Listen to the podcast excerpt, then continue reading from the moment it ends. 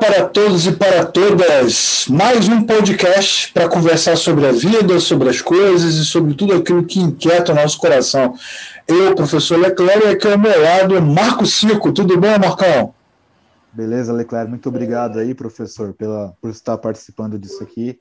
Agradeço também por me ajudar e a gravar esses podcasts aqui para os meus canais. E é sempre muito bom compartilhar as minhas loucuras contigo, porque a gente se entende e vamos embora junto. É verdade. Para falar loucura, nessa série vamos conversar sobre sobrevivência. É preciso saber viver, né, Marcão? Como diz a velha canção.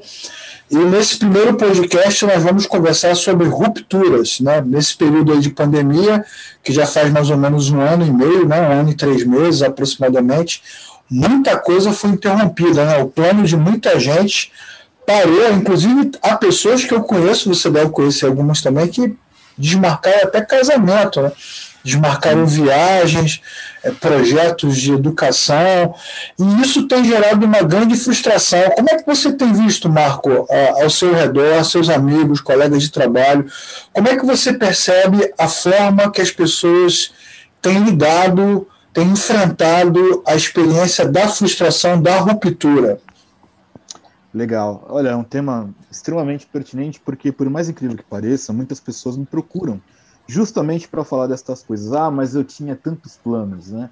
Olha, eu tinha tanta ideia, eu queria fazer tanta coisa, e aí a pandemia, ou os problemas, ou circunstâncias é, não me permitiram avançar nesses meus projetos. E aí, eu acredito que toda ruptura, como qualquer circunstância da vida, ela traz para nós coisas que são boas e que deveriam sinalizar para nós algumas inquietações que eu entendo que são mínimas, certo, Um exemplo é o seguinte: quando eu tenho uma ruptura de um plano que eu, que eu pretendia fazer, e aí vem uma pandemia do tamanho dessa que a gente vive, e isso é, tira a gente do nosso eixo, a primeira inquietação que me surge é a realidade que nós não somos senhores da nossa vida, pelo menos da forma que nós pensamos. Né?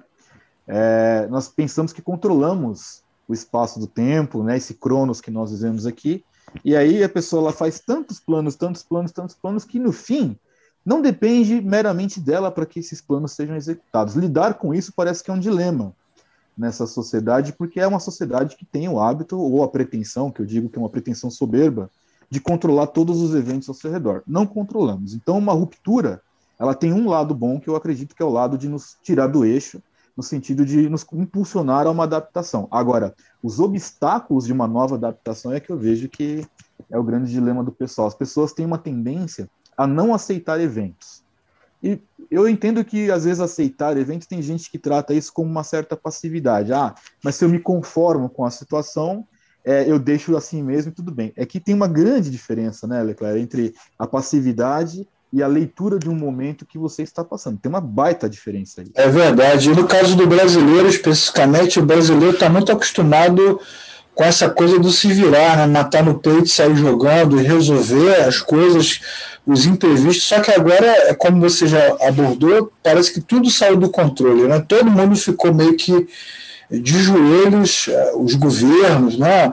a ciência, a religião, todo mundo meio sem saber o que fazer, e eu acho que a sensação é essa mesma, é de impotência, né, cara? Então, isso nos coloca de joelhos, que acho que essa frase é que tem todo sentido, né? Porque assim, se nós não cuidamos, se nós não controlamos a nossa vida, o meu primeiro despertamento é quem controla?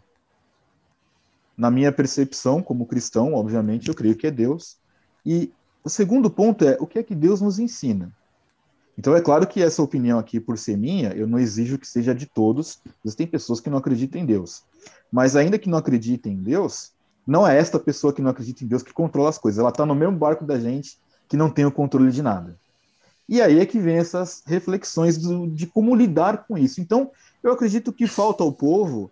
É, eu não gosto de usar o termo resiliência, porque é o que nós já conversamos antes. Né? Nós não vamos voltar à mesma forma mas falta a serenidade do porquê sim. Você já viu essa história do porquê sim? Esses dias eu tive um amigo, que é um grande amigo querido, que a mãe dele faleceu super jovem, não foi de Covid, tá? teve um ataque cardíaco fulminante, 40 anos de idade faleceu.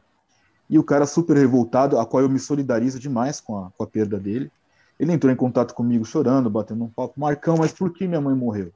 E eu falei para ele, porque sim. Porque tem certas coisas, Leclerc, na nossa vida que não tem respostas imediatas. E quando eu disse isso para ele, eu não queria ser frio. O que eu queria dizer a ele era o seguinte: é, foi uma ruptura na vida dele, que se ele perdeu tempo, entre aspas, né, remoendo, querendo encontrar razões de coisas que não fazem sentido agora, ele não vive, ele não sobrevive. Então, eu acredito que a ruptura da, de uma sobrevivência, que é o que nós estamos falando, né? Sobrevivendo a uma ruptura, nós temos que ter esse discernimento do porquê sim, as coisas acontecem porque sim. É, claro, como eu já disse aqui, eu citei, né? Existem alguns sinais. O primeiro deles é que nós não somos os senhores das nossas vidas, então alguém está controlando tudo isso. É, isso minimamente nos deveria fazer olhar para além desta vida, tá? E, e o momento do agora é que se eu não posso fazer nada, eu, ah, não, não, existe uma condição. Por exemplo, ah, eu não aceito a Covid acabar com os meus planos. O que é que você vai fazer? Verdade. Você não pode fazer nada. Você tem que seguir. Né? Legal, Marcão. Eu acho que essa é uma boa, uma boa reflexão para início de conversa. E no próximo podcast a gente vai continuar é, jogando essa bola aí. Tá bom, Marcão? Legal, Obrigado. Valeu. Tamo junto.